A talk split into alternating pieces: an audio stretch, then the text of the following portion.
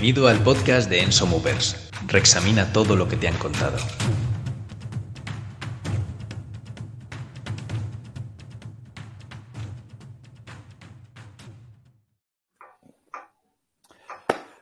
Muy buenos días a todos y bienvenidos a otro Enso Café de domingo. Eh, para los que no lo, eh, conozcáis cómo funciona esto, la idea es hacer un poco interacción abierta con, los, con la gente de la comunidad Enso Movers que se quiera apuntar. Y en el tema de hoy que ha propuesto Álvaro, el, la- es hablar sobre por qué organizar tu entrenamiento. ¿no? Un poquito con la idea de que vemos a través de, sobre todo a través de las redes sociales, tanto por cómo son las redes sociales per se y por el mensaje que nos llega, que nos llega un poco el mensaje de que hay que entrenar, hay que moverse, pero no importa mucho cómo lo hagas siempre que estés haciendo cosas. Y a veces se promueve más un juego que un entrenamiento planificado.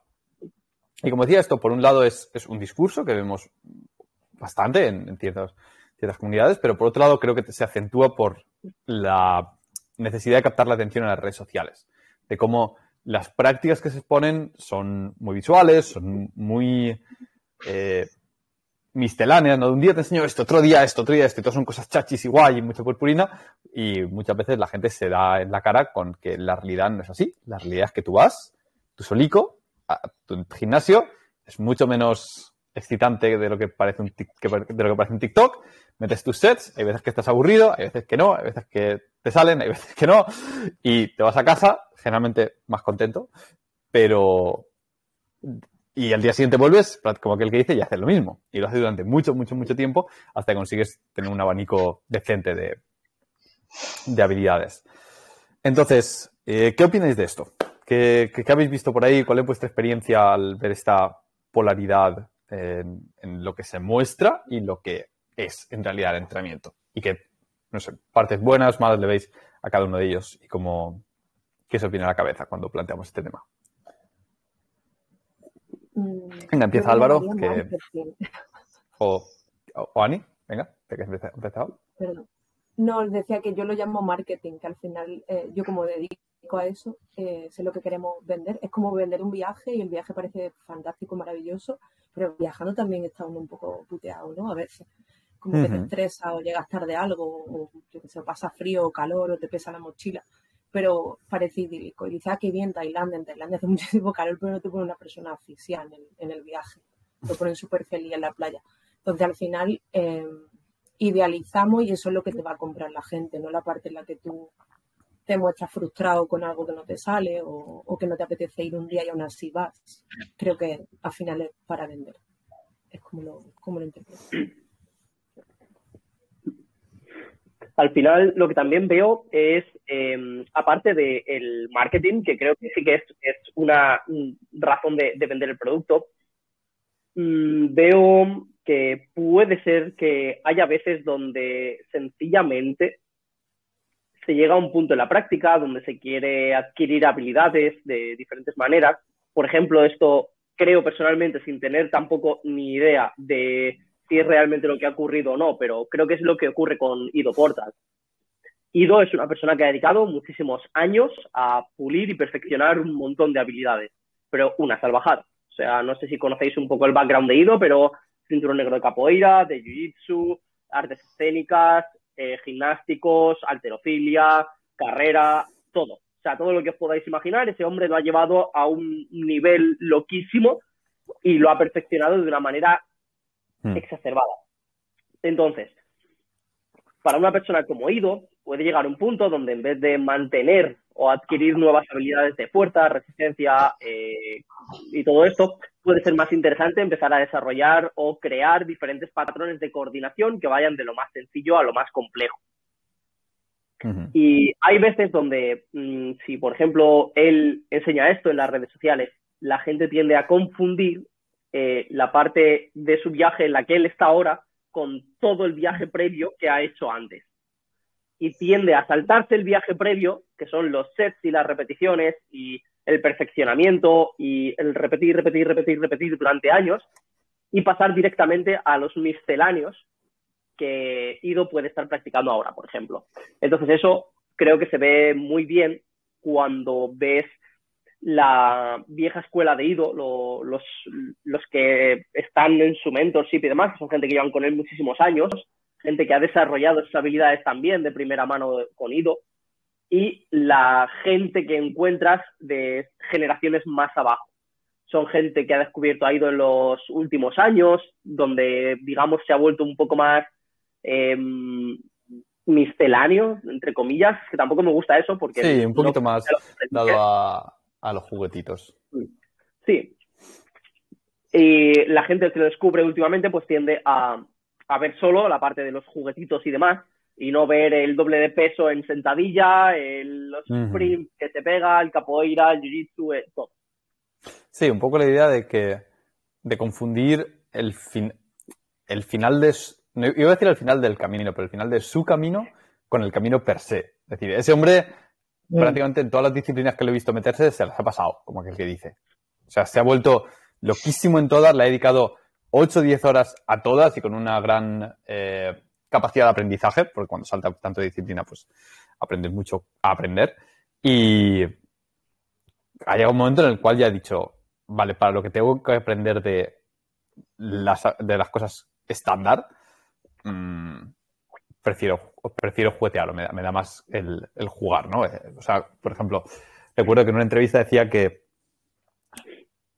en cierto momento se había pasado ocho horas empujando una pared. ¿Cuándo haces eso? Pues lo haces cuando ya no tienes nada más que hacer, o sea, cuando ya no, ya, la resto de cosas normales, pues ya, ya no. Y dices, bueno, oye, ¿qué, qué podré sacar de aquí? Y como hemos comentado otras veces, eh, puedes sacar infinitamente, puedes sacar infinita profundidad de casi cualquier cosa. Eh, pero no solamente lo, he visto con Ido, que con Ido, con Ido es muy marcado porque con la, broma que tenemos siempre de los palitos y las pelotitas. Pero lo veo también muchas veces, por ejemplo, con, con muchos otros influencers, en los cuales eh, a lo mejor en el mundo de la calistenia te, te, te, suben siempre combos, chachis en anillas, aquí y allá, y pruebo y salto y cambio y ahora caigo un split y tal. Esa no es la forma de aprender ninguna de esas habilidades por separado. O sea, esa es la forma en la cual una vez las tienes, juegas con ellas. Pero eso no es como las haces. Cuando las haces, coges una, la analizas, la rompes en trocitos, metes tu set y vas poquito a poquito progresando con el tiempo. Y también teniendo en cuenta que muchas veces esta gente es, son muy outsiders a nivel de, de ganancias de fuerza. Lo que consigue esta gente es, hola Aroa, a lo mejor lo consigue, hay gente que consigue habilidades locas jugueteando, pero cuando quieres enseñárselo a alguien de forma consistente, tienes que cogerla del principio al final, romperla en trocitos y muy poquito a poquito y muchas veces hay que machacarlas mucho más de lo que, de lo que se ve por ahí fuera. De todas formas, eh, este tipo de mensajes también hay que ver a qué población van destinadas. Mm. Eh, yo creo que eh, cualquier persona a lo que se lo ponga, que quiera algo más fácil a, y reciba el mensaje de no, no, entrenar es tan fácil como mm, salir y jugar, ¿no? Y moverte y tal. No hace falta poner sets, ni series, ni nada por el estilo. Eh, quizá esa persona, o sea, ya me pongo a nivel de pensar en que esa persona puede entrar por ahí y luego darse cuenta de las limitaciones que tiene porque uh -huh. nunca ha hecho nada y a partir de ahí pensar, bueno, pues a lo mejor sí que es verdad que los sets y las series me hacen falta si quiero ir, digamos, progresando en esto porque no me puedo mover. Esto pasa mucho en los parques de calistenia, la gente que empieza, eh, claro, ve a los chavales eh, hacer barbaridades, eh, que se la han sacado a fuerza de repetir, repetir y partirse los pies cayendo y llevan muchos años y tú los ves y hacen cosas bastante locas, pero llevan muchos años ahí. Entonces llega una persona, se cuelga de la barra y descubre que no puede ni agarrarse durante 10 segundos sin caer. Entonces ahí es cuando se da cuenta de que lo que ves que parece que se lo están pasando bien y que, vaya, que es muy fácil agarrarte de una barra, saltar o incluso hacer una flexión. Es que todo, todo tiene un componente de fuerza que la mayoría de gente no ha trabajado y no puede sacar a no ser que lo trabaje. Entonces ya se dan cuenta y entran, entran al, a la disciplina de, bueno, no es igual que tomártelo como algo muy programado, porque allí es un poco más bien a lo que te cuenta tu colega, ¿no? De, no, no, yo hice esto así, así, así y salió. Y claro, bueno, pero... Intentan programar, ¿eh? Intentan programar. Tienes razón. Porque los escuchas, tú estás ahí medio tú se los escuchas y dices, ay, no voy a empezar la conversación. Es muy larga, no voy a empezar ahora. Me ha pasado. Igual, pero, pero claro, lo primero que, que atrae a una persona de eso es ver que el cuerpo humano puede hacer eso. Como, vale, eso se puede hacer. Estos chavales vienen aquí y hacen eso, yo quiero. Y claro, luego viene la realidad. Sí, yo, eso es una de las cosas que le veo de, digamos, de parte buena, ¿no? Al tema de las redes sociales y que siempre muestran cosas muy locas, mm. es el hecho de que son inspiradoras para la gente. A mí me ha mm. pasado, ¿sabes? Seguir a ciertas personas que viendo lo que hacen me dan muchas ganas de recorrer ese camino. O sea que también yo tengo muy claro lo que requiere. no, no, me, no me engaño al verlo. El problema es que la parte mala es pues que mucha gente no ve el camino y piensa que eso es tan fácil como tirarle, ¿no? Claro, y también genera frustración, ¿no? Mm. Si ves eso, luego te pones, puede ser que tú digas, ¡buah, aquí hay un camino, lo voy a recorrer! O lo que suele pasar es que no, es que te frustras sobremanera y dices, esto no es para mí y lo dejan. Entonces... Sí, las redes sociales tienen esa parte que yo soy muy crítico con las redes sociales porque creo que eh, muchas veces vemos más el lado bueno de ser consciente del lado malo, pero es cierto que tiene un lado bueno. Y es cierto que, por ejemplo, nosotros no estaríamos aquí si no fuese por las redes sociales, o no llegaríamos a la gente. Y entonces, eh, y puede, puede motivarte mucho y creo que te enseña mucho eh, dónde está el techo. De ver a gente hacer cosas locas y mm. decir, wow, yo pensaba que lo que hacía mi colega ahí en el parque era loco, pero eso es mucho más loco. Entonces sabes que el techo está mucho más allá. Entonces, cuando sabes cuán lejos está, dices, hostia, pues tengo todo este margen, ¿no? Para, para mejorar y llegar ahí. sí, pero eso. Eso también te puede hundir. Sí, es, el aspecto malo. es un arma de doble filo, pero muy afilada. Y es que muchísimas veces cuando ves redes sociales, ya es que me da igual de lo que sea, de handstand, de alterofilia, de jiu-jitsu, de lo que sea.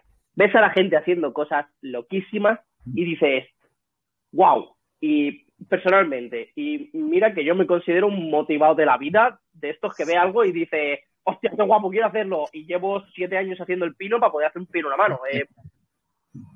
Pero cuando ves ese tipo de cosas dices, joder, es que si tengo que estar diez años para hacer eso, no quiero hacerlo, no quiero invertir en años de vida, porque a priori, por lo general, y no sé si esto pasa a vosotros también, pero cuando ves una habilidad y te dicen que toma 10 años, dices, 10 años. O sea, son 10 años.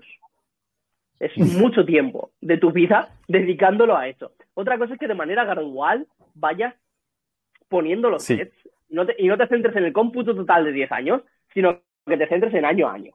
Y eventualmente llegas a los 10 años. Pero muchas veces cuando ves las redes sociales, ves eso, ves el, resultado final de 10 años de entrenamiento, de 12 años, 15 o 8 años. Y muchas veces creo que desmotivan más de lo que motivan.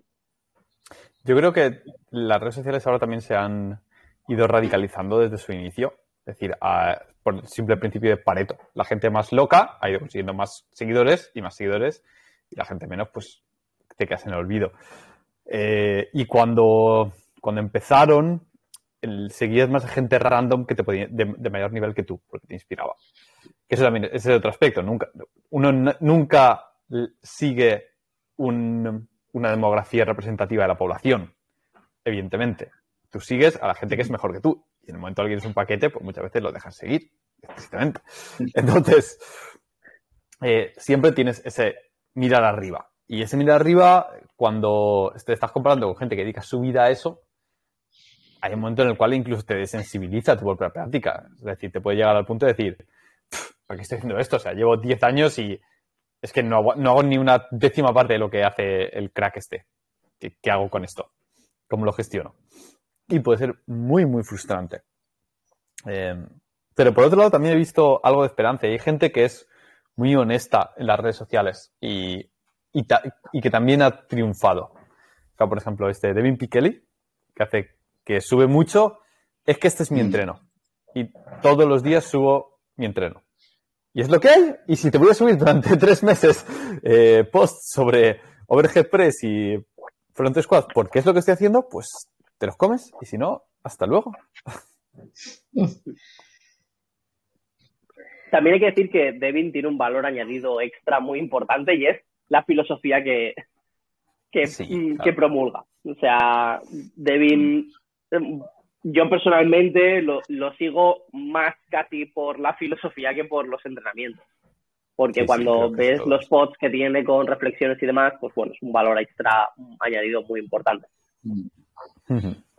Ahora que sacáis, bueno, el tema de cuánto le ha costado a esa persona llegar ahí, eh, hilando de nuevo con el mensaje del juego, eh, lo que ocurre es que me parece a veces un poco hipócrita que esas personas que están ahí mm, han, han entrenado.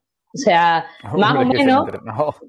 Claro, han entrenado más o menos, habrá quien más, habrá quien menos, pero la mayoría ya han programado y han entrenado y son capaces de hacer ciertas cosas y están diciendo a la gente que no hace falta entrenar ni programar, que simplemente salir ahí y probar y explorar y moverte, cuando la gente pues no sabe ni dónde tiene el cuerpo. O sea, a mí me pasa que ahora que estoy empezando en el mundo del entrenamiento, eh, yo no sabía que la gran mayoría de gente, bueno, no es capaz de agacharse sin doblar las rodillas y tú les dices, no, pero deja las rodillas extendidas, ¿no? Y no saben hacerlo. O sea, no es que no tengan la capacidad, es que ni siquiera saben qué es lo que le estás pidiendo. Y no es algo tan complejo. Imagínate si les pides subir una tapia. Pues eh, yo no puedo, o sea, y ahí me di cuenta, digo, del nivel en general, porque hay que bajar a la tierra y ver lo que hay afuera. No, no puedes estar en tu mundo de redes sociales viendo que tú ahí eres el que menos y aún así tú fuera puedes tener mucho más nivel que cualquier persona, ¿sabes? Por poco que hayas entrenado. Y claro, a mí me está diciendo un señor que lo sigue mucha gente, pues que salgas ahí que te, y que te muevas. Y a mí me duele la lumbar y a mí me duele las rodillas y a, y a mí no puedo levantar el hombro más de aquí. Y, y claro, como vale, muévete. Eh, lo único que sé moverme es eh, andar al coche y del coche a, a la oficina y, y, poco más. Hay poco más donde rascar. Entonces, si tú tampoco tienes un arsenal de movimientos, ¿en qué planos te vas a mover? Que no son los que ya conoces. Si no eres capaz de hacer un gesto simple porque nunca lo haces en tu día a día. Entonces, no sé, son... Eso a, mí, me chocó cuando me di cuenta de cuán malos somos evaluando el estado físico de la gente viéndolo en su día a día. Porque lo ves en su día a día y hacen las cosas que hacen todos los días, entonces las hacen más o menos bien. Y entonces no ves ninguna deficiencia y dices, bueno, no sé, esta persona parece sana, normal, pero en cuanto le sacas un poquito de su día a día y dices, bueno, baja y agáchate y coge esto, trepa esto, muévete así, agáchate acá. Y ves que son incapaces, pero a niveles muy locos. ¿eh? Gente que no lleva, que, gente de 20, 30 años que lo ves y dices, hostia, tío, ¿cómo subes las escaleras en cuanto son un poquito altos los escalones? Eh, no, no, te da esa cadera. Entonces, eh, es, hay que, para evaluar correctamente cuánta necesidad te hace el, entrenar y cuán capaz eres, creo que es muy importante exponerse regularmente a escenarios eh, anómalos, a escenarios a los que no está familiarizado y ver, vale, ¿cómo lidio con este? ¿Cómo lidio con este? Cada vez que encuentras una frustración, eh, vale, pues vamos a trabajar un poquito aquí y allá y dedicarle un poco de atención a, descubrir qué puede hacer tu cuerpo, que son muchas cosas, pero, pero hay que prestarle atención. Claro, que ahí es donde puede entrar el juego, como eso ya, ya había un podcast, ¿no? De, Enzo que hablaban sobre el juego. Y creo que el mensaje era, sí, eh, para eso está, para descubrir dónde, dónde está el punto que tú no controlas, eh, dónde te sientes tú fuera de, de tu comodidad porque puedes juguetear varias cosas y decir, ah, mira, pues aquí no, no tiro bien porque en este plano no he entrenado nunca o no me muevo nunca en mi vida diaria. Y eso lo puedes descubrir a través de... O sea, tiene, tiene su, su hueco, pero claro... Eh, y no olvidemos tampoco hacer las cosas a veces no solamente con un propósito de descubrir que, puedes hacer, ¿no? De decir, bueno, es que el juego mm. para descubrir dónde fallo. No, también está bien hacer cosas porque se sienten bien. ¿no? Para, me lo paso, bien haciéndolo, que me gusta, que o, se siente bien, ¿no? Eh, está ahí, pero por eso creo que hay que diferenciar lo que es la práctica de, deportiva, que es, o, la práctica de entrenamiento de quiero conseguir esto, estoy trabajando consistentemente para avanzar en esta en este objetivo, en esta métrica, y lo que es disfrutar. Y es muy diferente. Eh, personal, mm. creo, que, creo que es guay, si alguna vez os pasa, hacerlo con eh, alguna, alguna disciplina en la cual hayáis estado en, ambos lados. O sea, no solamente, no, es que cuando voy a escalar es para pasármelo bien. O cuando voy a correr es para pasármelo bien. No, es decir, no, no. He tenido mi época de escalar por mejorar y mi época de escalar por jugar. O he tenido mi época de correr para bajar números y correr para voy a disfrutarlo. Y es totalmente diferente la filosofía con la que abordas el entrenamiento. De hecho, yo estuve como aprendiz de, artista marcial para ser profe y ahora he vuelto a las artes marciales, pero por fan. Y es que te lo tomas con otra mentalidad. Es un rollo diferente. No es malo, es, es distinto, ¿no? Eh, hay cosas que no te salen. Bueno, no importa, yo estoy con el foco en otras cosas. Aquí vengo a pasarlo bien, refrescar las cosas, si aprendo algo está bien. Y cuando estaba allí era como, no, no, no, no, esta patada circular no está bien, no está limpia, hay que acabar de eh, girar la cadera, vamos a repetir esta patada 30 veces hasta que empiece a salir mejor. Sigue sin salir mal, pero bueno, ya sabéis cómo funciona el old school, ¿no? Ya, es así como se escalan las cosas, girándole. Y la mentalidad es muy distinta y ambas son buenas, ¿no? Pero ¿cuál era el objetivo? Bueno, uno distinto. Y también en, el centro deportivo en el que estoy ahora se nota mucho la gente que viene con la mentalidad a las clases de movilidad tal que quiero mejorar algo de movilidad y vengo a pasar el rato, que también está bien, es un rato de mm. desconexión, vengo a pasarlo bien y no me importa si no estoy muy bien, quiero moverme y un poquito pues el subidón que te da, por estar ahí, la compañía, la comunidad, también porque es un centro agradable. Y la gente que no, no, viene y se toma muy en serio bueno, hay gente que se lo viene a pasar bien y también va duro, también hay que admitirlo. Eh, pero hay gente que no, que no. En plan, yo tengo aquí una dosificación muy mala y tenemos que aprovechar este mes y voy a meterle aquí kilos, intensidad e intencionalidad hasta reventar. Y te preguntan, ¿y por qué el tobillo se va para aquí? y para acá, y qué puedo hacer en casa, y qué, y bueno, con otro mindset. Y está bien, ¿no? Eh, tener toda esta gente en clase, entendiendo cuál es la finalidad con la que se lo toman. Hmm. Creo que el problema siempre viene cuando hay una disociación entre lo que uno quiere y, o sea, lo que uno está dispuesto a trabajar y las expectativas que tiene y lo que quiere conseguir. Por ejemplo, hace poco nos llegó, hace poco nos llegó uno, pero no es el único, nos han llegado un millón de gente así que dice, bueno, o sea, siempre cuando empezamos en Somovers, como ya sabréis, un formulario, qué objetivos tenéis, qué, generales, específicos, cuánto tiempo tienes, qué equipamiento tienen, ta, ta, ta, ta. Nos llega gente que dice, bueno, me gustaría, me gusta la full planche, dominado una mano, pinos una mano y front lever. Y tengo 45 minutos al día y entreno en casa. Bueno, bueno. no sé qué, con eso. Yo dije hace dos años, yo quiero hashtag push-up en la, en la pared. Está bien.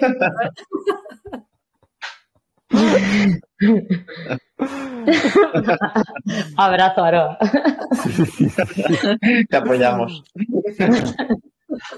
O sea, que a, todos nos pasa, ¿no? Pero que eh, creo que el, ver a gente de tanto nivel a veces allá afuera, las redes sociales enmascara un poco la dificultad de lo que hacen. Eh, cuando no hay drogas de por medio u otras cosas, que eso también ah, es, importante. es otro tema. Eso, eso da para otro café, vaya. Sí, sí, sí, sí, sí. No, pero volviendo un poco al tema del, podcast, que bueno, que al final creo que está relacionado con todo lo que estamos hablando, es el hasta qué punto merece la pena hacer una actividad por diversión y no tomársela en serio, o hasta qué punto, o a partir de qué punto podrías decir, vale, ya es suficiente, ahora puedo empezar a disfrutar más la práctica. Mm, ¿Vosotros pondríais algún parámetro o hay algo que diríais, vale, a partir de aquí está bien? Eso es que depende mucho de tu enfermedad y tu obsesión, ¿no? Mm. Al final. y cómo disfrutes. sí, del parámetro, parámetros psicológicos, sobre todo usaría ahí. Eh, depende de lo que te estés consumiendo en paciencia, tiempo, frustración y te interfiera con cosas eh, de tu vida en general. Eh, claro, depende de la prioridad que le des y lo que dejes que te afecte y cómo te lo tomes tú, porque si tú vas a la práctica sabiendo que hay días buenos, días malos, te gusta lo que estás haciendo, tienes esa ese mindset de largo placismo y que sabes que es una prioridad para ti y que hay cosas, pues obviamente que no vas a poder hacer porque estás haciendo eso.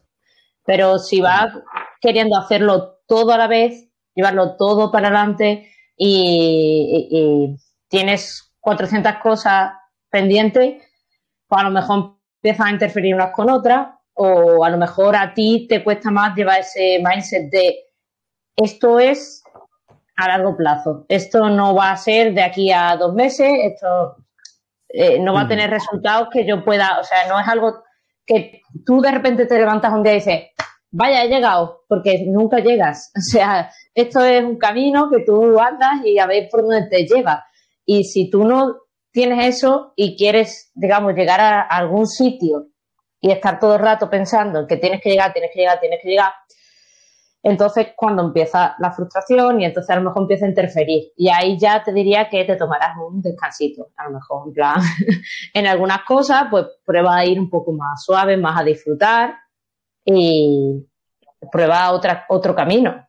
Mm, y no, no, sería, pregunto por, por hacer un poco de abogado del diablo, pero ¿no sería mejor si alcanzas ese punto cambiar el mindset, como tú dices, y tratar de verlo como el, primer mindset que tú has propuesto, por ejemplo. Em, me explico. Sí. La conducta se puede modificar en grandísima medida y sabemos cada vez con más certeza que la manera en la que percibimos el estímulo es lo que va a determinar cómo vamos a interpretarlo. Entonces, si el estímulo tú lo percibes de una manera negativa, ¿vale? Si todo este, todo este entrenamiento y toda esta disciplina lo percibes de una manera negativa, mm. al final el, resultado que va a hacer en tu cerebro es un resultado negativo, es estrés, es ansiedad, es, eh, etcétera, etcétera. Pero si tratas de verlo, tratas de ver el estímulo de manera positiva, no se podría llegar a dar el caso de que cambiaste la mentalidad y ese estímulo fuese algo positivo. Claro, eh, pero por eso mismo digo que no es que dejes de hacer la, la práctica, sino que te lo tomes un poco más a disfrutar porque cambias el, el, retorno de la práctica. O sea, en vez de frustrarte diciendo, hoy tengo que hacer esto sí o sí y meter esto, este ejercicio en esta serie, en estas repeticiones sí o sí. Y frustrarte porque no llegas, pues decir, no, eh, ahora me voy a tirar un mes yendo a entrenar y mm, intentando no ponerme ese tipo de objetivo, intentando simplemente disfrutar de ese Yo diría que es que puede ser cuando ya has, llegado a un escenario relativamente patológico en el cual has empezado, has apretado, te has quemado y necesitas mm. coger un poquito de distancia.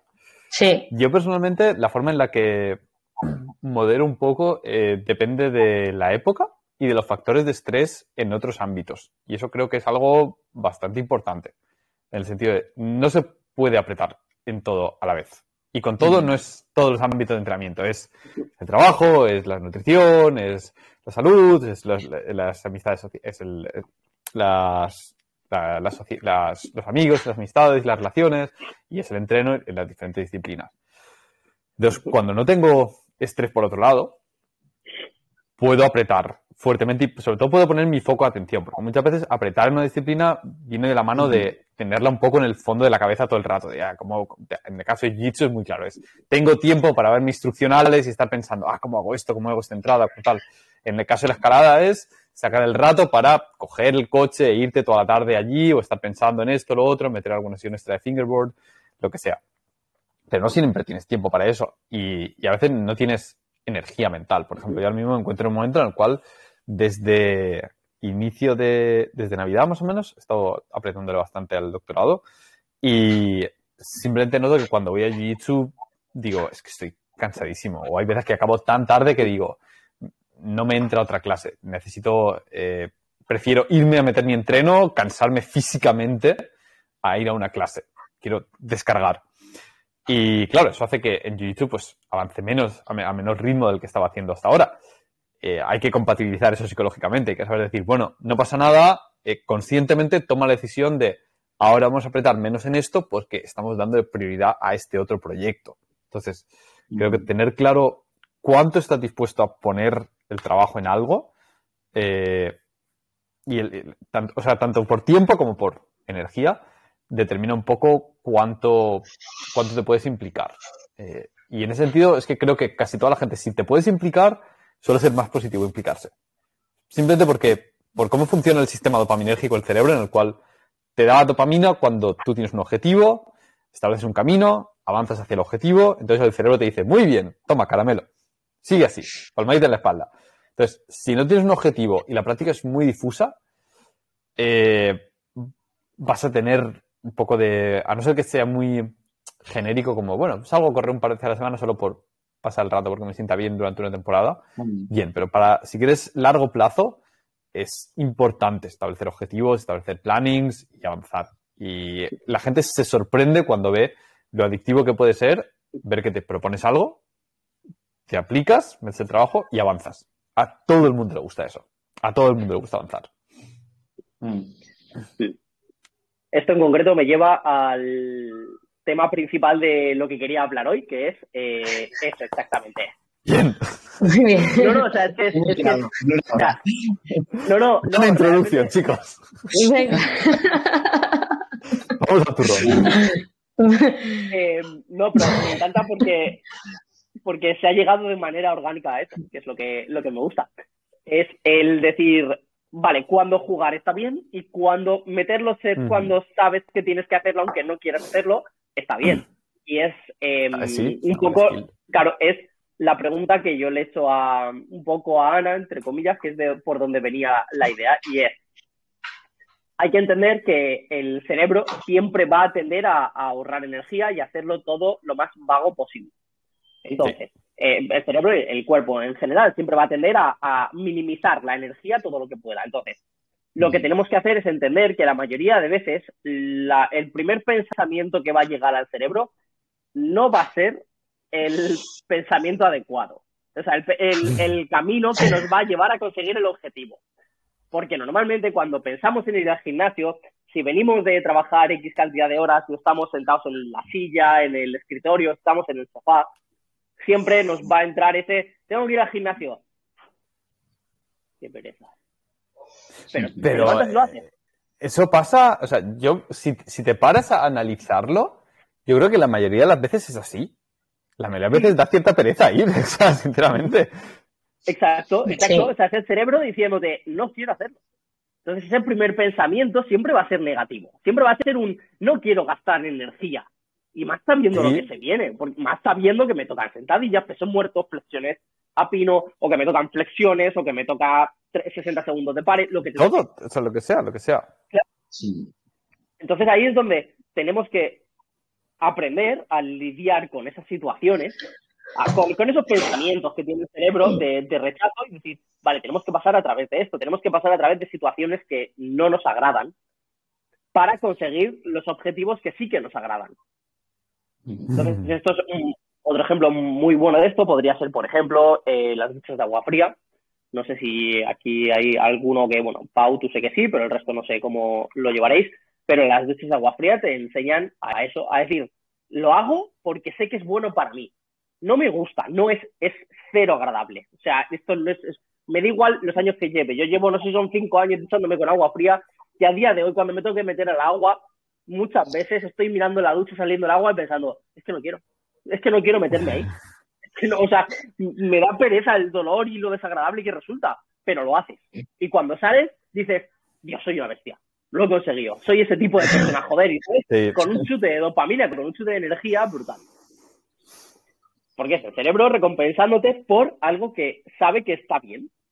Y librando mm. dopamina y dándote, lo como dice Pau, tu ah, Sí. En concreto, las duchas frías tienen ahí el componente hormonal fuerte de adrenalínico.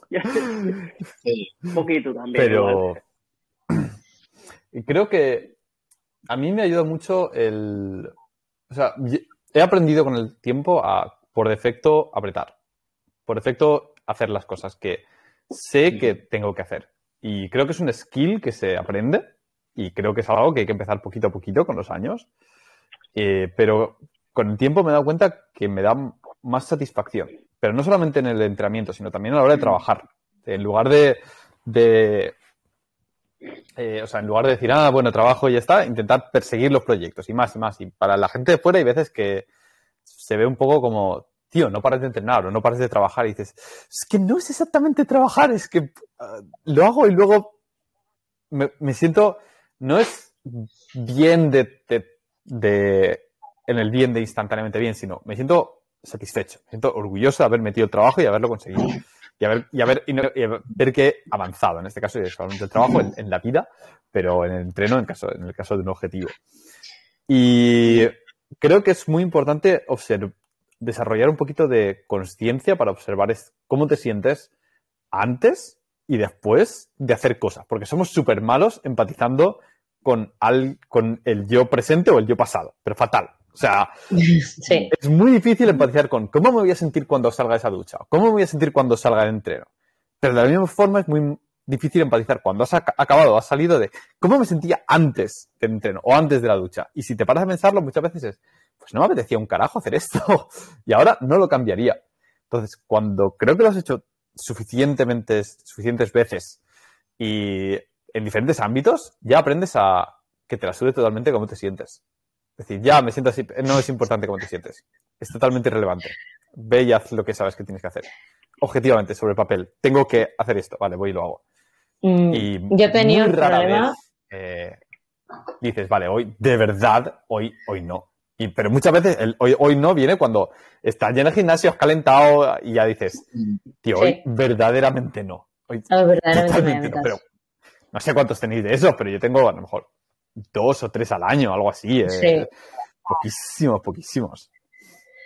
Pero yo he tenido, o sea, eh, con eso he tenido un problema, porque no sé cómo tendré configurado el cerebro, pero yo todo me lo tomo casi como un trabajo. Entonces, cuando mis hobbies también, o sea, empezar a hacerlo, digo, oh, yo quiero hacer eso. Tengo que leer más Sanderson. ¡Ah! Ahora estoy trabajando en ello.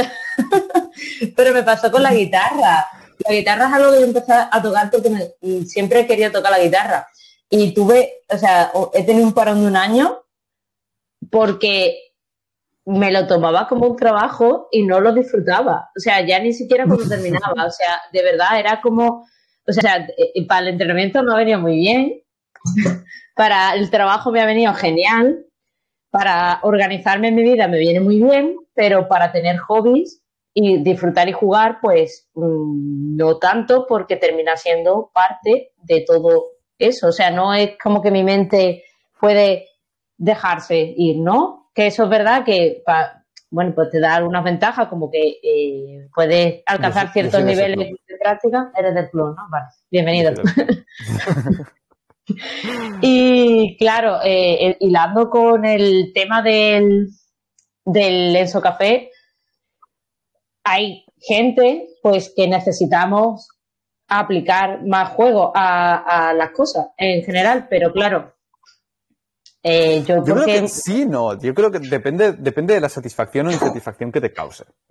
Eh, en el sentido de, si de verdad te frustra tomártelo así, entonces es algo con lo que trabajar. Pero si tú estás a gustísimo siendo organizada en tu práctica y, siempre apuntando a más, más, más, más, más, pues, chica, disfrútalo. O sea.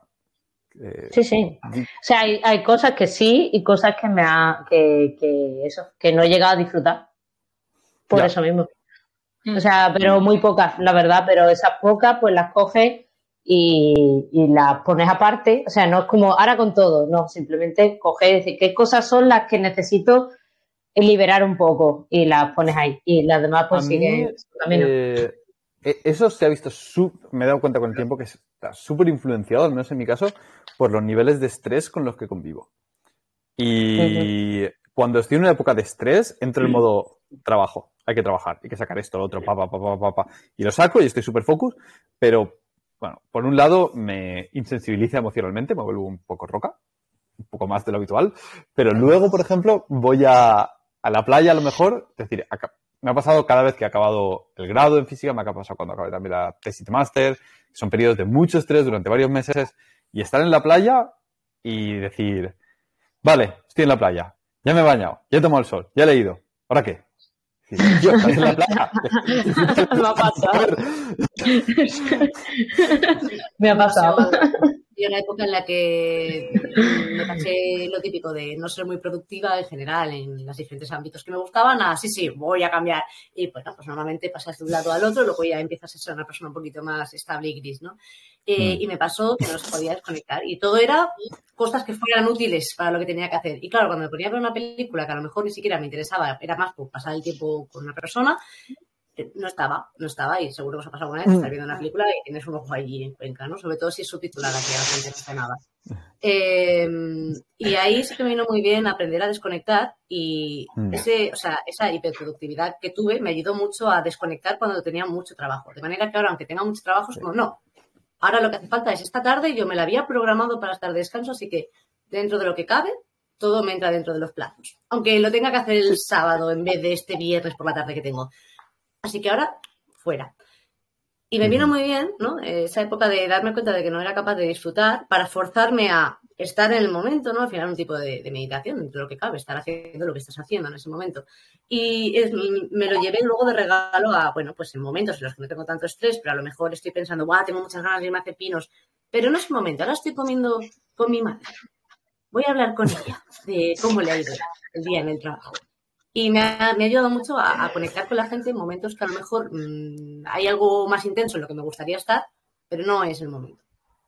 Hmm. Y me lo llevé de, bueno, de esa época en la que quería ser Miss Wonder Woman productiva y no podía serlo, obviamente. Como dices, es algo que se aprende. Yo, después de estas épocas de, de, estrés intenso, eh, a base de en ese caso, es decir, no puede ser que estés en la playa y no, y no estés disfrutando de la playa, estás con la cabeza en otro lado, forzarte a, no, no, no, no, no. Estás aquí, pues, vale, disfrútalo. Por mis cojones, ahora tu trabajo es disfrutarlo. Esto, ¿habéis hecho prácticas guiadas de meditación? Guiadas, las típicas de las apps. Sí, ¿no? sí y te voy a preguntar por una cosa específica. A lo largo de la, de una, de la mayoría de las em, meditaciones guiadas que te hace esta app, te dice, haz no sé qué, piensa en el peso de tu cuerpo, respira de una forma, una pregunta que te lanza. Y al principio se te va yendo la cabeza varias veces, vuelves al sitio, si es lo que has decidido que quieres hacer, estar ahí en ese momento, la respiración. Y cuando llega al final, hacia el último minuto, te suele decir, ahora, ahora sí, piensa en lo que tú quieras. Y dices, wow, es que ahora realmente no quiero pensar en nada, porque llevo los 10 minutos volviendo al sitio y ahora realmente me había relajado y todas las cosas que me venían a la cabeza ya no me vienen. No sé si os ha pasado alguna vez. ahora que de verdad dejo, sí, lo que sea, aunque sean pensamientos intrusivos. O wait, no hay pensamientos intrusivos. ¿Os pasa? Poco el bloqueo del escritor, ¿no? Sí. Pero es lo que buscaba. A mí, a mí esto per se creo que no me ha pasado, pero me ha pasado, y no sé si esto se ha ocurrido, de eh, eso, cuando estás en épocas muy productivas, o no, en épocas de mucho estrés, ¿vale? Siempre, normalmente cuando tienes épocas de estrés eres mucho más productivo. Pero el estar haciendo un millón de cosas y que de repente termine el estrés y tengas un día libre. Buah, voy a hacer un millón de cosas y de repente sí, eso es lo que te, levantas por la, te levantas por la mañana y dices, que, no sé qué hacer, no sé qué hacer. ¿Qué hago? O sea, de clásica, ¿no? De, sí. y te pasas y te pasas todo el día como, bueno, esta es nuestra actividad, ahora paso esta otra, me voy a dar un paseo, ahora me quedo aquí, voy a ver este vídeo, así, y vas eh, diciendo, no sé, voy, voy perdido por la vida. Yo creo que eso, hay veces, o sea, está bien cultivarlo hasta cierto punto. Creo que está bien tener esos días y saber aburrir, y a veces aburrirse. Tanto porque eh, la vida no es solo productividad, como porque precisamente porque cuando vuelves, luego generalmente eres mucho más creativo y mucho más productivo si te has tomado un día así.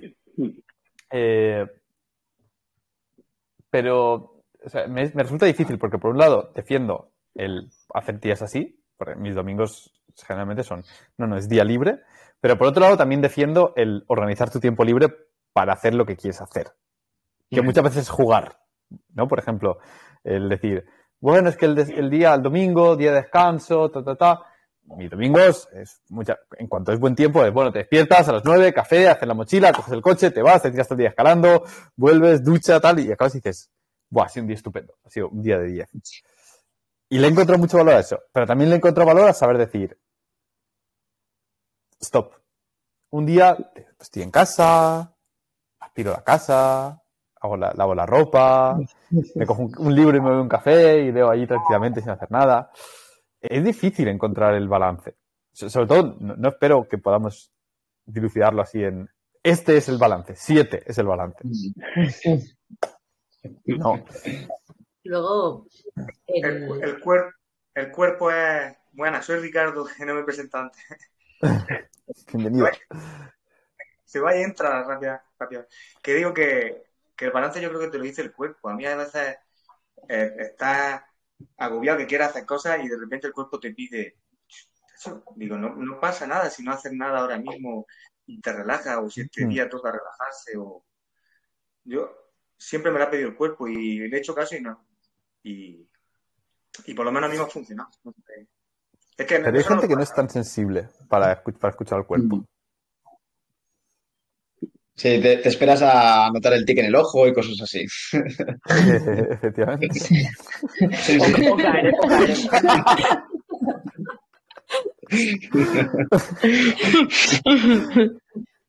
No, bueno, que soy padre de dos hijos que tengo por aquí y que, el estrés mínimo siempre lo tengo, el estrés de, de la familia y de todo eso, pero de repente me encontré detrás de que habían dicho esto del Enso Café, he dicho, estoy aquí, hoy me puedo conectar. Y pues mira, aquí estoy, se ha subido arriba y he encontrado este momento de relación que tengo cosas que hacer, pues he dicho, no, voy a conocer un poco a esta gente si, si puede ser. Y aquí estoy, entre que estoy y no estoy. Recluido en la cocina.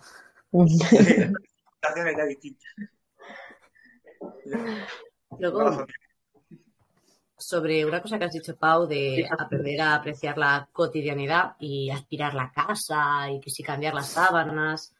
Em, yo estoy encontrando placer en ver estas tareas como, vale, sí, algo que parte hay que hacer, porque a lo mejor pasar la aspiradora no es mi pasión, eh, pero luego tu habitación mm. recogida, ¿no? etcétera, también mm. produce una cierta satisfacción. Hacer la compra, el, ir a hacer la compra, hablar con una persona.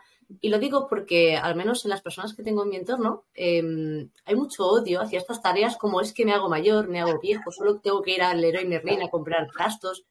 Y a mí me gusta verlo más como un, bueno, una tarea que es verdad, quizá no es la más prioritaria, pero como a mí me, divierte ¿no? todo esto. El, con el carrito de la a si, si, es tu aventura semanal, pues quizá no. También, ¿verdad? Si, es lo más excitante que vas a hacer en toda la semana, pues a lo mejor no.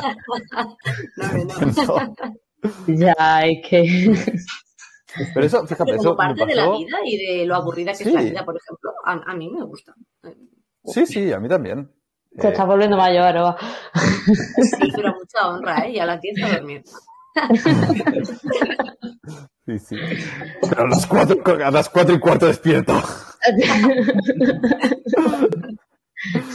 No, pero el, hacer las tareas y cuidarse, yo lo, experimenté sobre todo cuando, cuando me fui de casa y luego volví y dije, uy, echo de menos esas tareas. Era mi responsabilidad y te quita tiempo y ese esfuerzo y es una fuente de estrés, pero luego te da mucha satisfacción, como dices, ver que las cosas salen bien, ¿no? Por ejemplo, que comes bien porque te lo has ganado. Eh, tu habitación está limpia porque te has encargado de hacer, de dejarla tú ordenada y tal. Y con el tiempo no sé, será que le pido gustillo a la disciplina y la responsabilidad, pero eh, me gusta. con la meditación aprendes a sacarle jugo a, todo prácticamente. Desde limpiar la casa a, ir a comprar. Vamos.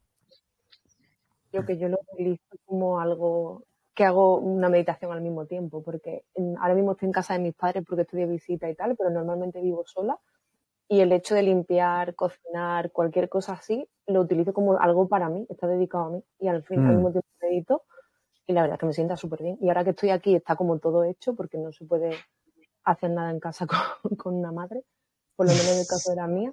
Eh, echo de menos eso, Dios, que me encantaría tener ser, ser, yo la que llevara la casa porque es un momento que, me dedico también a mi persona y te sientes como, como satisfecho. Estoy un poco en el tono de, de Aroa, que disfruto las tareas del día a día. Igual, ¿eh? O sea, mm. básicamente yo por la, yo me, para mí lo más feliz es levantarme un domingo por la mañana a las 8 de la mañana y ver que hace sol y decir, Dios, lavadora. Lo más emocionante del día. Ojo, yo, o, sea, o sea, decirme que no lo habéis pensado. O sea. Pues yo, yo he pensado, plaque rápido se me va a sacar la ropa. De hecho, estaba planchando antes del, del café. ¿eh? Estaba. Para mí la clave es hacerlo tempranico para hacer eso, pero luego te vas a escalar, joder. ¿Qué domingo que escalar? Sí, sí, sí, perfecto, perfecto, vamos. Pero bueno, al final le puedes sacar partido a diferentes situaciones, tal como decimos, del día a día y demás.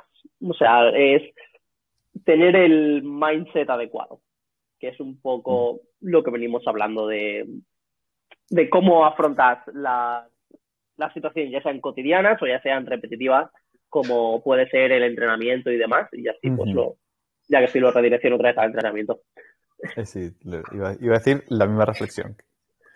De que es un poco las expectativas, ¿no? Si dices, bueno, es que ojalá estuviese haciendo esta otra cosa, entonces limpiar es un por culo, pero si estás, dices, oh, tengo ganas de ordenar la casa, pues va para ahí. Entonces, si te orientas con qué, desagradable es este entrenamiento, pues seguramente no saques nada de ahí. Tienes que, tienes que aprender a, verlo eh, de forma positiva. Y lo que iba a decir antes, que al final creo que no lo he dicho, es que el, con lo de empatizar con el futuro y el pasado, no sé si eso ha pasado, pero algunas veces que, porque hay que errar para, siempre hay que fallar alguna vez para, para darse cuenta de cómo van las cosas. Pero alguna vez que dices, wow, hoy de verdad que no me apetece entrenar y te quedas en casa, algunas veces dices, ha sido una buena decisión, pero algunas otras veces he dicho, oye, pinchado, tenía que haber ido a entrenar. Mm. Y te sientas como, mierda. Y dices, wow, ojalá me voy a ver una película. Y te ves la película y dices, habría preferido meter mis sets. Entonces, identificarse con eso, de decir que el, placer de no hacer nada, que es por lo que, digamos, con lo que es el, el deseo de no gastar energía, que decía Álvaro, eh, muchas veces, para mí, acaba correlacionándose un poquito con una sensación un poco de bajón. Es decir, no he sacado nada, o sea, he, perdido el tiempo, no he sacado nada de esta hora. No, no es que necesitara recuperar especialmente, pero, ni tampoco he sacado, he hecho algo productivo. Ha sido como, he mm. evitado hacer algo de esfuerzo y no, me sienta bien. Entonces, con el tiempo, por eso he aprendido a decir, no, no, vete a hacer tus cosas, esfuérzate por, por apretar. Es que ya lo comentaba eh, otro, es que yo me he escuchado todos los podcasts y cuando, antes de entrar en ese mover ya lo escuchaba. Entonces había cosas que se me han quedado como en el trasfondo de mi mente, porque decía, es que yo pienso así, ¿no? Y una de ellas, creo que lo decías tú de hecho, Pau, que era, es que tú no, o sea, tú no quieres ser la persona como que está entrenando, ¿no? Tú quieres ser la persona que ha salido de entrenar con el trabajo ya hecho. O sea, a ti lo que te da pereza es, o sea, tú quieres después de esas dos horas ser esa persona que ya ha entrenado. No quieres ser esa persona que no haya entrenado y se siente como, pues, así, en plan, no sé, tener que haber ah, sí, sí. Entonces, sí, y lo, y lo decía así, dice, tú tienes que pensar en en eso, que tú lo que quieres es ser la persona que ya ha entrenado y quitarte rápido el entreno, pero por eso coges la mochila, no te lo piensas y va, y luego ya descubres, verdad, menos mal que venía a entrenar. Y, a mí eso me ha pasado pues muchas veces que... Esa es mi estrategia de no abortar sets, ¿eh? Mm. De estar en medio del, set y decir, Dios, me quiero ir a mi casa, dejo el entreno aquí, y la gente dices, no, porque no quieres ser el yo que deja el entreno a mitad en realidad quieres ser el yo que acabado el entreno, cansado, se ha ido a casa y dice, bien hecho, ya por fin a tomar por culo. Y bueno, pues nada, solo queda pasar por ahí y meter los que quedan. Eh, anotando, ¿vale? Para que no quede que parece que nos están obligando hoy a entrenar. No todos los días son así. Hay días que yo digo, vamos a reventar, ¿vale? Pero estamos hablando de esos días de que te cuesta. De que te cuesta porque estás embotado, por lo que sea, y, tienes que pensar en algo para animarte ahí. Y también dicho, si siempre cuesta mucho, también hay, hay que pensar ahí, decir, tío, de verdad vale la pena, de verdad estás haciendo lo que te gusta, estás con un entreno que, tal, que... O sea, tienes que tener... Para mí creo que una buena métrica es, eh, si, si a lo largo del día y a lo largo de, en general, tu vida te apetece hacerlo, pero justo en el momento antes de ir a entrenar dices, uff, qué pereza, entonces eso es pereza, eso es algo que tienes que decir, eso no vale para nada. Buena regla. Sí. A, mí alguna vez me ha funcionado bien en esas situaciones, como hacer un pequeño ejercicio de meditación de no poner la mente en blanco exactamente, pero sí intentar no pensar en el entreno que tengo por delante mm. y simplemente empezar. O sea, empezar a calentar, todo los movimientos de calentamiento y para cuando te das cuenta llevas ya 40 minutos ahí dándole y, ya estás totalmente metido dentro y directamente ya te apetece. O sea, sorteas esa pequeña fase de, de fricción que te genera cuando llegas cansado del trabajo a base de ignorar lo que vas a hacer, intentar no pensar en lo que vas a hacer, pero empezar. Como ya tienes tu rutina, que ya te lo sabes de memoria totalmente, eh, simplemente tirarle un poco, tirarle un poco y de repente dices, ay, qué bien, ya entra, te apetece. Y, el empezar con un calentamiento ligeramente cardiovascular, eso hmm. lo ayuda mucho a él. El romper a sudar. El romper a sudar, notar que te sube un poco la frecuencia cardíaca, hacer algo de ese estilo, o sea, es que si, si haces el ejercicio como he dicho antes, de separarte, decir, ¿cómo me sentía hace 10 minutos y cómo me siento ahora? decir, hace 10 minutos tenía cero energía y ahora digo, bien, venga, primer set. 10 minutos.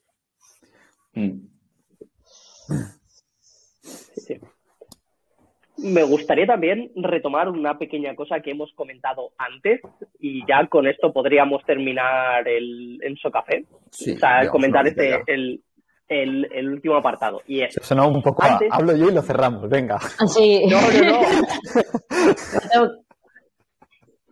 no, no, no, y así, así, eh, comentáis también vosotros vuestra opinión y demás, hombre. Eh, no, pero mm, cuando hemos hablado acerca del tema de jugar y de todo, que Ana ha comentado antes que mm, para gente que no está muy familiarizada con el entrenamiento o demás, puede ser una buena herramienta para darse cuenta de lo que le falta y demás y motivarla a que empiecen a entrenar por, por ahí, por ese lado. Y aquí muchas veces viene la importancia de... Hay, son, son dos cosas las que quiero mencionar. La importancia de tener hobbies que sean actividades físicas, lo cual considero que es bastante importante y el aprender a modular la intensidad al principio de empezar a entrenar. Y es que en este, este segundo apartado, y hay muchas veces la gente, pues es lo típico, ¿no? De que, no, es que voy a empezar a hacer fit y ponerme en forma, y de repente llevo una dieta súper estricta, entreno seis días a la semana. No aguantas ni un mes. O sea, muy difícilmente vas a aguantar el, y, vas a conseguir esto como hábitos de vida normalmente lo que va a pasar es que vas a colapsar por todos lados. Lo que tienes que hacer es tratar de ir abarcando los problemas de uno en uno. Mis problemas son la alimentación, el sueño y el ejercicio. Vale, primero abarco la alimentación. Cuando la alimentación la tengo bajo control, abarco el sueño. Cuando el sueño lo tengo bajo control, voy a por el ejercicio. No en este orden necesariamente, pero los abarcas de uno en uno. De manera que los vas modulando. Y muchas veces lo que pasa con el ejercicio, y hablo de esto porque es lo que más hemos tocado en, en los diferentes clientes que hemos visto, es que la gente te viene súper motivada. Te viene diciendo, no, sí, tengo dos horas libres o tres todos los días, quiero darle a tope, quiero cambiar, tal. Y muchísimas veces les dices, vale, mira, vamos a empezar con este programa de cuatro días a la semana. De una hora, hora y media, cuatro días a la semana. Y después, conforme te vayas habituando, vamos incrementando la intensidad. Subimos de poco, poco a poco a cinco y a seis. Mucha gente se da cuenta con el paso del tiempo de que incluso esos cuatro días pueden ser mucho al principio. Y es que la gente siempre, no siempre, pero muchas veces tiende a pecar de sobreestima. De no, si yo mm. puedo con esto, voy a tope y cambio y en verano tengo un cuerpazo fit y ya todo genial y todo hecho. Y ya soy Mister Olimpia para el año que viene, más o menos. Y no pasa así la mayoría de veces. Entonces es importante aprender a modular el entrenamiento y la intensidad con la que empezamos a abordar algo, porque muchas veces nos sobreestimamos. Bueno, sí que es verdad que creo que es diferente la intensidad a la que puedes empezar una actividad si hablamos de actividad física o de nutrición, porque ahí puedes entrar mucho más directamente sin que te colapse, más allá del run run mental desde el punto de vista de a lo mejor evitar ciertos alimentos, ¿no? Y que ese efecto un poco haga un poco de efecto fruta prohibida, pero que puedes apretar muchísimo más sin quemarte que no en el entreno. En el entreno, si apretas muchísimo es imposible absorberlo, ¿no? O propon dices otro ámbito, ¿no? Pongamos el ámbito del conocimiento. Es mucho más fácil apretar en ponerte a estudiar, que no quiere decir que no vaya a ser difícil, pero que puedes apretar más porque puedes hacerlo en, cuestión de tiempo, ¿no? Puedes eh, leer un libro que sea más ameno, que apretar en el entrenamiento. Y luego también está el tema de que muchas veces cuando empiezas a hacer una cosa bien, eso es lo que te estimula a hacer otras cosas bien, véase comer bien. Entonces, entiendo lo que dices porque tienes toda la razón y alguien que come muy mal, de repente empezar a comer todo perfecto y desde la narrativa restrictiva, va a implosionar, ¿no? Por lo que hablábamos de mm. llevar demasiados cambios, hace que el sistema 2, ¿no? El, tema de la parte racional esté demasiado ocupada todo el día y te agota. Em, pero también hay que aprovechar esa rueda virtuosa, ¿no? De, ah, pues ahora que ha empezado esto, empieza a comer bien, empieza tal, tal, tal. A lo mejor, incluso diría que si tiene la suerte de tener una persona que le acompaña, no si va solo ya, pues, no sé, quizás sí, mejor despacito, pero si tiene alguien que le acompaña, que, vaya a por ello, pero que le enseñe que, pues, que todos vamos a fallar, ¿no? Y que no pasa nada, eh, repescamos, repescamos. Pero sí que aprovechar para ir cambiando otros ámbitos, no solo uno por uno, sino porque al revés van sumando y es súper habitual, ¿no? Gente que empieza con el entreno, deja de fumar, eh, aunque no coma perfecto, empieza a comer bien, deja de beber y pa, pa, pa, pa, pa, y al final se convierte en un cambio tocho. Pero es verdad que si lo miramos solo con la práctica de pues, un programa de entrenamiento y quiere abarcar mucho, pero porque es mucho más difícil de absorber que empezar a comer bien. Yo creo que también es que es, o sea, totalmente sí, porque lo he visto muchas veces, el ir a tope y pinchar, pero por otro lado, también hay que saber aprovechar la motivación inicial. Y si pones demasiado freno, también hay, veces que dices, mm, no, no he terminado de encenderse la hoguera, digámoslo así. Entonces, creo que también una buena recomendación sería, tú empieza, tírale, eh, pero si ves que te abruma, ves que es demasiado, que la alternativa no sea dejárselo completamente. Como, no pasa nada. Mm. Que, pensaba que iba a hacer cinco días a la semana y me está siendo imposible. No pasa nada. Baja cuatro. Que cuatro es mucho. Baja tres. No pasa nada. No pasa nada. Es, tu vida, es tu entreno. Organízalo como quieras. Que, o sea, que no sea tan dicotómico como ir a tope o ir a nada. Que encuentra tu, balance.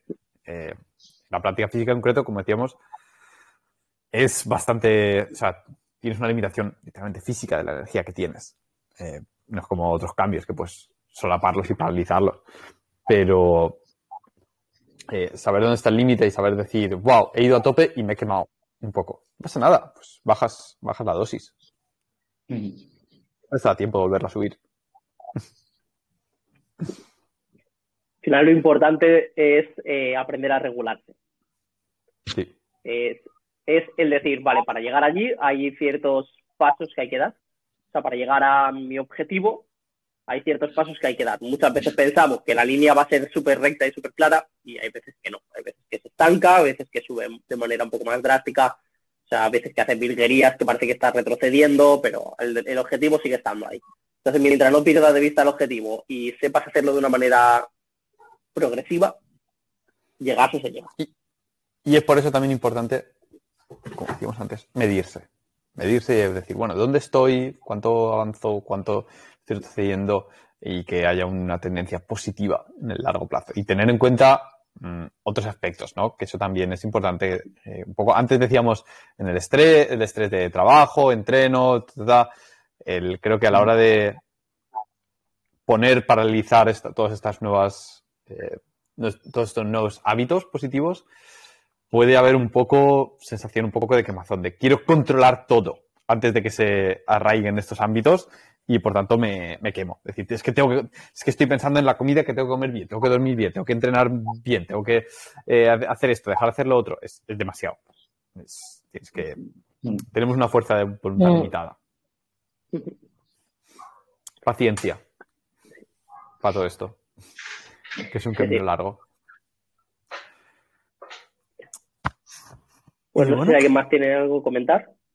Sí, última voz. Sin presión. Yo, creo que muchas veces. Sin presión.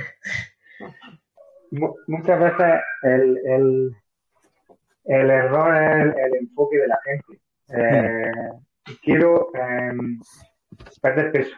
No, quiero alimentarme bien. Es cambiar la filosofía de vida en cuanto a lo que quieres hacer. Entonces, quiero perder peso. Entonces, cambiando la báscula para perder peso, está tu cabeza. No, tienes que empezar a comer bien, tienes que comer bien, alimentarte mejor. Ese cambio, eh, yo lo veo como más, como más llevadero, pero para eso tiene que ser de verdad, tiene que ser cambiar tu filosofía de alimentación, de decir, quiero alimentarme bien, quiero parar, vamos a poco a poco, si como todos los días esto, vamos a intentar quitar esto, lo dejo para y poco a poco alimentándote mejor. No, la gente solo quiere un todo o nada, quiero perder peso para... Y yo creo que es, bueno, todo lo que habéis está diciendo, es, un error. Sí, aprender a disfrutar del camino. Sí, una cosa chula sobre eso que has dicho, que es el aprender a comer bien.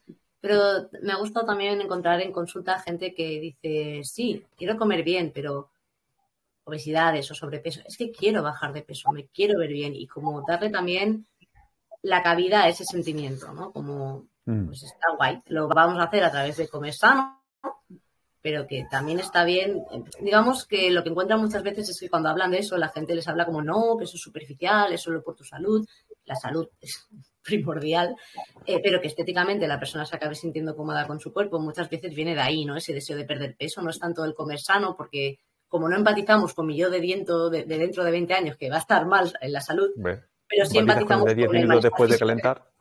No.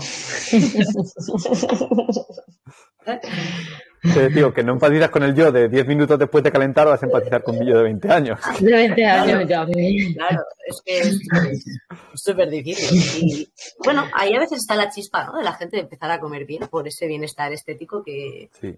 es que no es superficial. Al final la persona se siente incómoda, insegura y hasta viste diferente.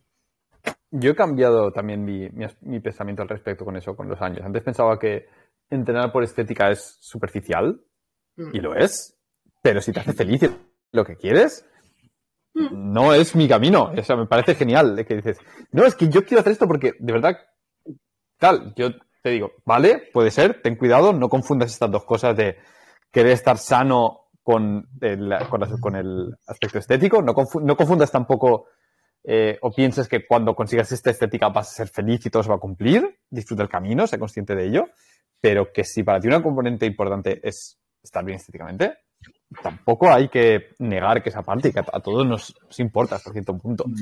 Si no, todos vestiríamos como zarrapastrosos y no lo hacemos. Hay, una componente que existe ahí. En fin, cada uno tiene que encontrar un poco su camino y creo que estos cafés están bien para precisamente debatir todo esto y no llegar a ninguna conclusión para que la gente vea que, que pues, existen todas estas polaridades en todos estos temas y que hay que abordarlos de mil maneras diferentes y para que puedan decir, hostias, pues no soy el único que tiene que lidiar con todos estos aspectos eh, y, tiene dificultades, porque todos pasamos por ahí. Entonces, muchas gracias a todos por uniros. Un placer. Y gracias a todos los que os escuchéis esta chapa eh, a posteriori en, en YouTube o en el podcast. Y como siempre, si tenéis alguna duda, comentarios, preguntas, protestas, los podéis dejar por ahí. Y agradecemos siempre los likes y las suscripciones porque hace que todo esto llegue a más gente. Y otra vez, pues gracias por dedicar vuestra tarde de domingo a esto. Un saludo. Un placer. Adiós, chicos. Chao.